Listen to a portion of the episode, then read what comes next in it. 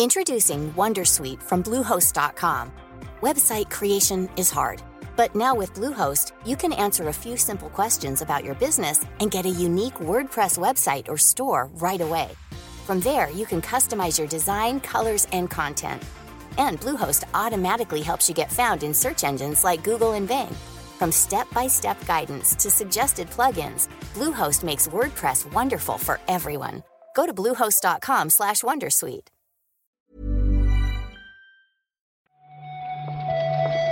Buenos días, bienvenidas, bienvenidos a esta nueva recarga activa. La de hoy es la del viernes 29 de octubre y no voy a perder mucho tiempo con la introducción. Perdonadme, no penséis que tengo prisa por marcharme de fin de semana largo. Las prisas son porque toca grabar Podcast Reload. ¿Qué tal, Marta? Muy bien, muy bien. Eh, yo- vamos, vamos a la noticia ya, entonces, que es que es verdad que se nos va a echar tiempo encima. Venga, va, pim pam, pim pam.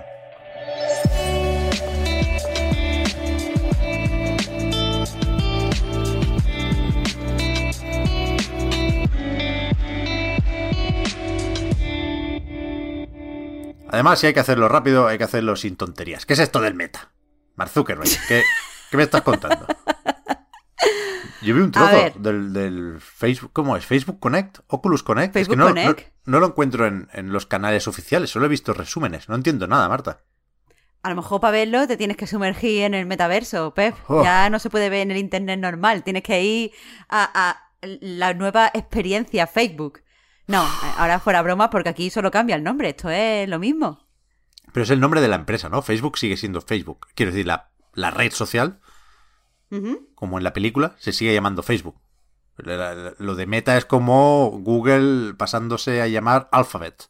Sí, sí. Vale. Por eso digo que no, esto tiene cero impacto, pero bueno, eh, nos sirvió un poquito el evento para saber, o sea, para conocer un poco de- del futuro de Oculus. Eso iba a decir, más allá de la obsesión de Zuckerberg, parece que más o menos personal, con esto de los mundos virtuales, que supongo que eh, es algo que ya existía, ¿eh? pero ahora está más en boca de todos por eso de las distintas maneras de conectarnos en tiempos de pandemia. Pero bueno, de- dejemos a los chavales que camelen. Eh, lo que nos interesa, la parte de los juegos, ahí se dijo algo, ¿no? De Oculus. Sí, eh, todo empezó con la noticia de que por fin han escuchado el feedback de los usuarios y a partir de muy prontito, el año que viene, ya no será necesaria una, una cuenta de Facebook para hacer login en, en, bueno, toda la familia Oculus, en los cascos de Oculus Quest, Oculus Rift, etcétera, etcétera. No han dado fecha concreta, pero han dicho que ya están trabajando en ello, que es un proceso que va a ser un poco largo porque tienen que ofrecer lo- login alternativo. Pero bueno, quieras que no, eh, eh, está bastante bien porque es una de las cosas más molestas de, de usar los cascos. También, Pep, no sé si, si viste que se viene Project Cambria, el mejor momento ahora mismo para saltar a la realidad virtual. Ya se había filtrado esto que llamábamos Oculus Quest Pro, que de momento, eso es, se llama Project Cambria. Nombre un poco raro, a mí me suena a tipografía. Pero bueno, lo, más importante ahora mismo es que no se puede comprar, que saldrá en 2022 y no sabemos cuánto costará. Hablaban de ir probando tecnologías nuevas en cacharros más caros, ¿no? Y cuando bajen los costes de fabricación, cuando sean más asequibles, pues ya las meten en el Quest, ¿no? Pero aquí básicamente cambian los mandos, que pierden los aros, y, y la idea es que te permita expresarte más y mejor en el metaverso, porque hay más sensores que registran tus gestos de la cara y tal y cual. No sé, al final si sirve para jugar mejor al Half-Life Alyx, es lo que es lo que cuenta, porque en el tema juegos, la noticia es que, que van a meter aquí el GTA San Andreas. Sí, dijeron los responsables que esto es un proyecto en el que llevan trabajando ya varios años y de nuevo no nos dieron una fecha específica de, lanzamiento, se supone que es muy pronto, pero nada, la idea es que, podamos disfrutar el juego en realidad virtual. Lo que pasa es que vimos tan poco que no sé si esto va a estar bien o no. ¿Tú qué crees?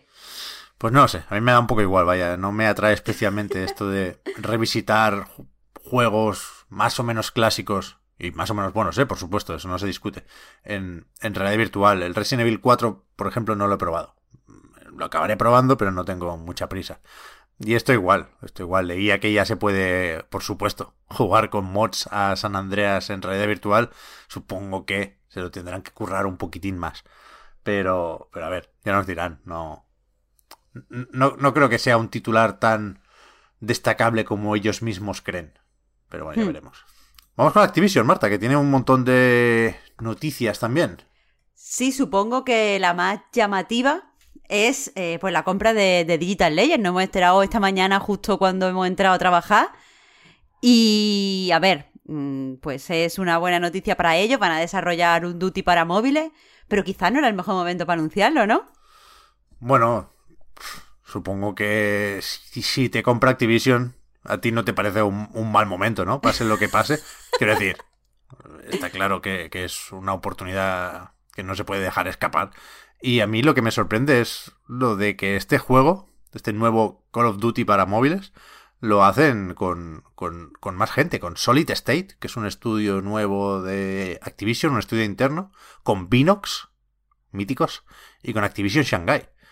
Quiero decir, no sé si va a convivir con el Call of Duty Mobile que conocemos, si lo va a sustituir, pero que, que eso, que, que, queda claro, ¿eh? No, no, creo que haga falta recordarlo, pero bueno, para cerrar la noticia, que el desarrollo móvil no es algo secundario, que son proyectos tochos los que se están cocinando aquí. De todas formas, eh, en el propio comunicado ya nos dicen que llevan un año integrándose en la compañía. Entonces, sea lo que sea eh, lo que están preparando, sea cual sea el scope del proyecto, eh, no van a empezar a, trabajar ahora y desde luego ya están coordinados con el resto de, estudios. Así que nada, ya veremos qué, se traen en unos meses. Sí. Tú decías que esto era lo más sorprendente, lo más destacable, Marta. No recuerdo, perdón, qué palabra has usado. Y no sé yo si no me sorprende más lo de que Bobby Kotick pase a cobrar el salario mínimo. O sea, no que se haya rebajado el sueldo a la mitad, que pasa a cobrar lo mínimo que se permite por ley. 62.500 dólares al año era. Algo así. 62.500. Que a ver, que está goloso, está goloso, no te voy a decir que no. Pero sí, básicamente ha dicho que hasta que se solucione eh, todos estos problemas de acoso y discriminación en la compañía, pues él va a rebajar su sueldo. Eh, no sé si esto es. Mm, no sé, a mí, me da la, la, sensación de que esto es algo performativo, porque arreglar no arregla nada, pero sí es verdad que está feo verlo eh, cobrar millonadas y también en ese sentido interesante el hecho de que supuestamente no va a cobrar ningún tipo de, de bonus. Que recordemos que el tío recibía bonus jugosones, jugosones todo el rato. Sí, sí, que, es eso, ¿eh? que no deja de ser un gesto porque Kotick tiene dinero para vivir siete vidas, pero que puestos a hacer el gesto, eh, hostia, lo ha hecho con todas las consecuencias, ¿eh? que renuncia a eso, a todos los pagos adicionales y, y a ver si hace algo en plan jefe infiltrado o una cosa de estas. Estaría divertido que, haga un reality. Pero más allá de, esto, y, sé que no está la cosa para hacer muchas bromas, sigue proponiendo cambios y medidas, ¿no? Hay una serie de compromisos, empezando por eh, una política de tolerancia cero, dice, con el acoso, que antes eh, si no estaba la cosa muy clara, pues bueno, podían dejarlo en una amonestación. Ahora dicen que si se demuestra que alguien ha acosado a alguien, pues se despide fulminantemente. Y después dicen también que van a incrementar el número de mujeres y personas no binarias en, en su plantilla. Serán un 50% más de las que son ahora para llegar a ser, dicen, más de un tercio de la plantilla en toda la compañía. Y, ¿Y cómo es lo de.? siempre te lo pregunto, Marta, cuando hablamos de este tema, perdonad, ¿eh? es que yo no me pierdo, me pierdo. Lo del arbitraje, que quitan el arbitraje, y esto decía Jason Schreier que es muy bueno, ¿qué significa? A ver, me pongo, me pongo la toga y el birrete. Verás, resulta que en Estados Unidos, cuando eh, tú en un, en un contrato, o sea, cuando haces un contrato con tus empleados, puedes decir que cualquier problema que tengas en la empresa, al estar cubierto por un NDA, tiene que realizarse un arbitraje para poder resolverse. Eso significa que eh, lo que hace es que el, trabajador que tiene esta queja o que ha tenido este problema hace unas negociaciones con la empresa por la cual la empresa le puede eh, ofrecer, por ejemplo, dinero o otro tipo de cosas para que eso no vaya a juicio. Entonces lo que van a hacer es eliminar la necesidad de arbitraje. por lo tanto, los empleados que hayan sufrido acoso o cualquier otro tipo de cosa, pues podrán ir directamente a juicio o podrán ir a cualquier comisaría y poner su denuncia. Cosa que al fin y al cabo va a. O sea, es, es, algo muy bueno, efectivamente, porque no se van a ver obligados ni presionados a esconder las cosas debajo de la alfombra. Vale, vale, vale. vale. Eh, y a todo esto, a mí me sorprende todavía. No sé si es lo que toca hacer, ¿eh? estarán bien asesorados esta gente, no te digo yo que no. Pero que Bobby no habla de solo acabar con el acoso y que Activision Blizzard sea un lugar en el que quiera trabajar la gente. Habla de ser un ejemplo, o sea, pasar de, de los últimos a los primeros, ¿no? Si, si lo queremos ver así. Y, no sé, joder, espero que lo consigan, pero hay trabajo, hay trabajo. Joder, yo también espero que lo consigan, pero si te soy sincera, Pep, eh, todo este tipo de cosas suena a pues lo típico que tienes que decir, a, palabrería de nuevo performativa, pero veo cero medidas eh, reales o medidas prácticas para conseguir todas estas cosas que desean. Por ejemplo, si quieres aumentar en un 50% el porcentaje de trabajadoras, eh, o sea, de mujeres trabajadoras y personas no binarias en la empresa, no es simplemente decir lo queremos hacer, es decir, para hacerlo vamos a tener esto, esto, esto, y vamos a contar con personas eh, pues que sean expertas en, solucionar este tipo de problemas, que hayan estudiado género o que hayan estudiado cualquier tipo de, integración laboral laboral y tal, y se va a hacer esto, esto, esto. Vamos, o sea, dicen, queremos eh, tener una política de tolerancia cero. Vale, ¿qué significa esto? Porque ya se supone que debería haber una política de tolerancia cero antes, o es que antes favorecíais el acoso. Entonces, eh, ya te digo, eh, me suena mucho a lo que hace Ubisoft, de decir, vamos a solucionarlo, pero no poner sobre la mesa soluciones reales. Ya veremos cómo va, porque dicen que van a dar actualizaciones periódicas. Sí, eso es. Hablan de transparencia y hablan también de milloncetes, ¿eh? De dinero, con lo de eh, ofrecer más oportunidades a talento más diverso, dicen. Ahí van 250 millones de dólares para promover y, que suceda esto más o menos rápido. Supongo que, tendrán muchas miradas puestas en ellos durante mucho tiempo, ¿eh? así que ya iremos contando. Y fíjate, mencionabas a Ubi, Marta. Ayer eh, presentaron un informe financiero y no es de los más interesantes que recuerdo haber leído yo, porque el titular que aparece en todas partes, y de hecho lo primero eh, que destacan en, el informe efectivamente, es que Assassin's Creed Valhalla, que va a hacer un año ahora ya casi de su lanzamiento, es el segundo juego que más beneficios ha reportado a la compañía. Pero no especifican ni unidades vendidas, ni dicen quién es el primero.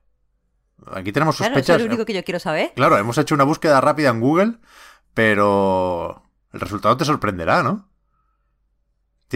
Es Far Cry 5. es que no lo sé. No puede ser, claro, eso es lo que te digo, eso es lo que dice Google, pero yo creo que Google se equivoca.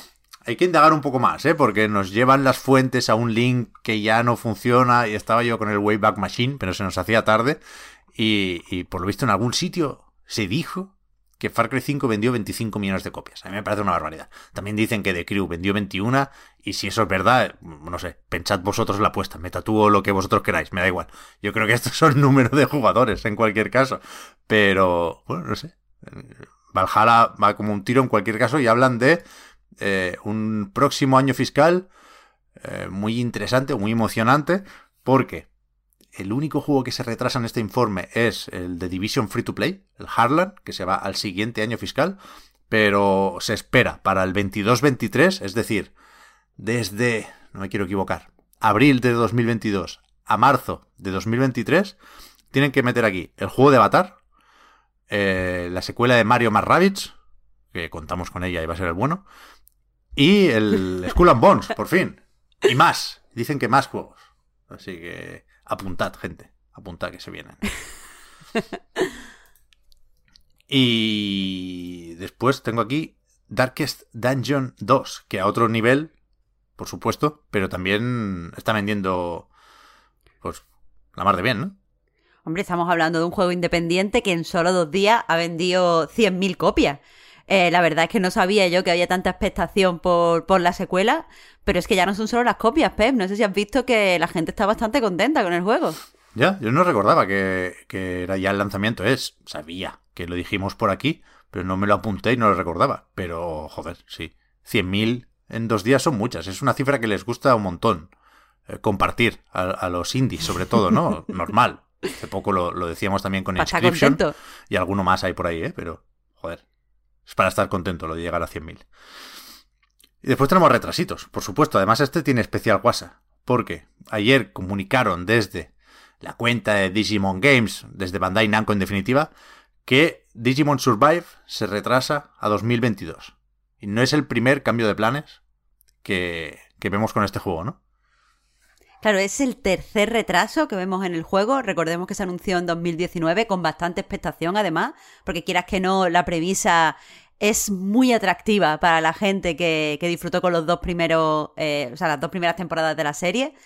Eh, sin embargo, eso, del 2019, cuando lo anunciaron que supuestamente se iba a lanzar ese mismo año, se retrasó a 2020. En 2020, durante la pandemia, eh, publicaron otro comunicado diciendo que, bueno, que se iba a 2021. Y finalmente ayer, a través de, de Twitter, informaron de que no, que, hay que pulir mil cosas y que se va a 2022. Pero me has dicho tú, Pep, antes que esto no ha sido una sorpresa. Ya, eh, que es un cachoteo. Por lo visto, yo lo he leído en Eurogamer España esto. Eh, al presentar un informe financiero, pero no el de este trimestre, uno en verano, eh, Toei Animation ya dijo esto, que el Digimon Survive salía en 2022. Y Bandai Namco no había confirmado ese dato ni, ni, ni especificado mucho más desde entonces. Pero es que no, no, no dijeron ni esto ni nada. A mí lo, lo, que me sorprendió ayer viendo, viendo esta mandanga es que en la cuenta esta de Digimon Games, efectivamente se publicaba un tweet con la plantilla de turno, ¿no? Muy gracioso cómo reaprovechan fondos para comunicar malas noticias, cada, cada uno el suyo, pero que si bajabas un poquito, si hacías scroll en Twitter, lo siguiente que salía era una promoción de no sé qué. Pero, pero lo otro era eh, la noticia del anterior retraso, del 15 de octubre de 2020. Quiero decir, en un año no han hecho nada. O sea, no han enseñado nada, ni lo trabajando, por supuesto, supongo. Pero que la última comunicación fue exactamente la misma. La de, hostia, esto no está, nos vemos el año que viene. Un poco raro. Es que tampoco hemos visto mucho más del primer tráiler que salió, nada, que, nada. que, ya te digo, era un tráiler estático, que la música increíble, pero poco más, ¿sabes? Muy raro, muy raro. Es un muy juego raro. extraño, sí, sí, sí, extraño. Pero bueno, ya, ya nos contarán. Eh, nosotros lo dejamos aquí. Hemos repasado creo que todo lo importante. Mira, voy a colar también lo del Weird West, el juego nuevo de Rafael Colantonio con Devolver que tiene fecha, 11 de enero. Y, y ahora sí, no, nos, nos vamos de fin de semana largo. Recordad que la recarga activa vuelve el martes, pero el lunes sí publicaremos en abierto el podcast Reload, que nos disponemos a grabar ahora mismo y que estará en Patreon, patreon.com barra Reload, gracias por el apoyo, el sábado. Con lo cual, si alguien nos echa de menos, que se lo haga mirar, pero que sepa que tiene opciones para seguir escuchándonos estos días. y ya está. Buen fin de Marta y gracias por haber comentado la jugada. Buen fin de pez, hasta el martes. Chao, chao.